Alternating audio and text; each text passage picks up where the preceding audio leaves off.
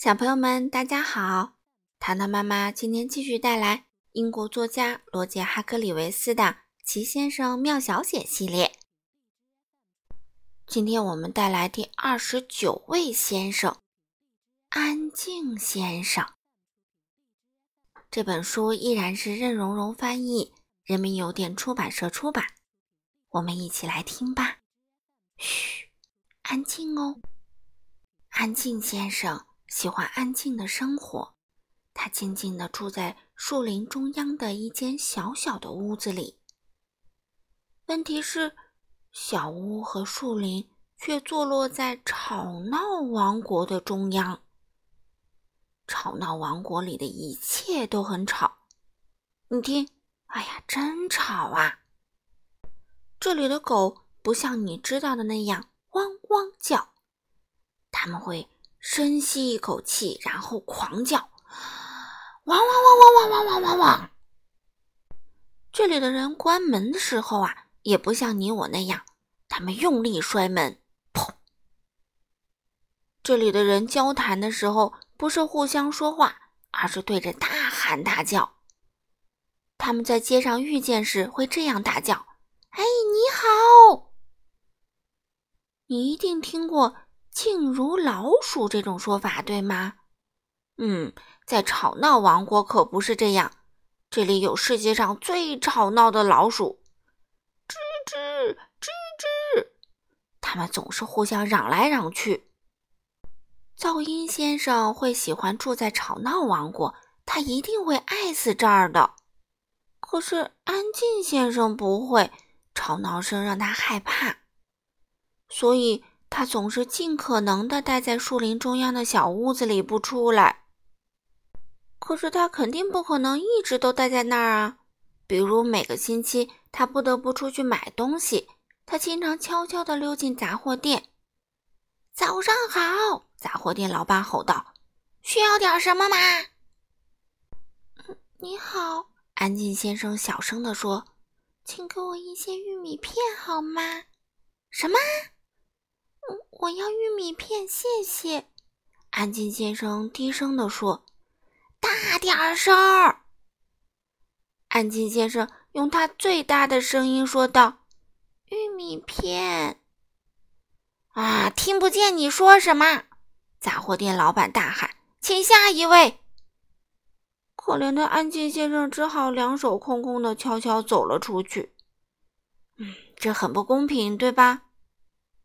他又悄悄地走进了肉店。“你好。”他小声地说，“我想买点肉。”肉店老板根本没听到他说话，他正在大声地哼着小曲儿。安静先生只好又试着说了一遍：“你好。”他小声地说，“我想买点肉。”这时，老板又吹起了口哨，那口哨声听起来……更像是防盗报警器的尖叫声。安静先生无奈的走了，还是空手而归。这样的事儿常常发生。也许就因为缺乏食物，他才长得这么瘦小。唉，可怜的安静先生。那天晚上，他坐在家里，感觉十分沮丧。嗯，我该怎么办呢？他想。没办法，他心想。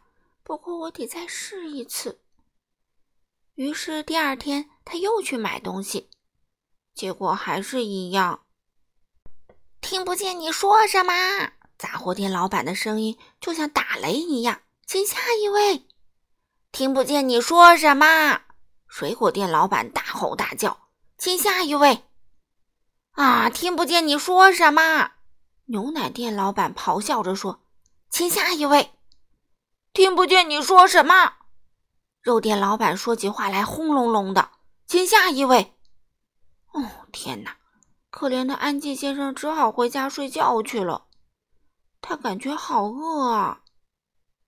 第二天早上，安静先生被吵闹声惊醒，那声音就像是炸弹爆炸。其实这是吵闹王国的邮递员在敲门。砰砰。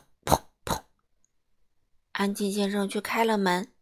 早上好，邮递员大喊：“你的信。”安静先生拿着信进了厨房，他坐下来打开它。他坐在那里等着，直到邮递员响亮的脚步声逐渐消失。砰，砰，砰，砰，砰，砰。安静先生兴奋地打开信，他还从来没有收到过信。信是快乐先生从高兴王国寄来的，是一封邀请信，请他过去做客。啊！安静先生喜出望外。他冲上楼，收拾好行李，当天早晨就出发了。当他到达快乐先生家门口时，天色已经很晚了。他敲了敲快乐先生家的门，咚咚咚。快乐先生打开门：“你好。”快乐先生笑着说：“我就觉得我听到了敲门声，你一定就是安静先生啦。来吧，别在那站着了，快进来吃晚饭吧。”这是安静先生几个月以来第一次正经吃饭。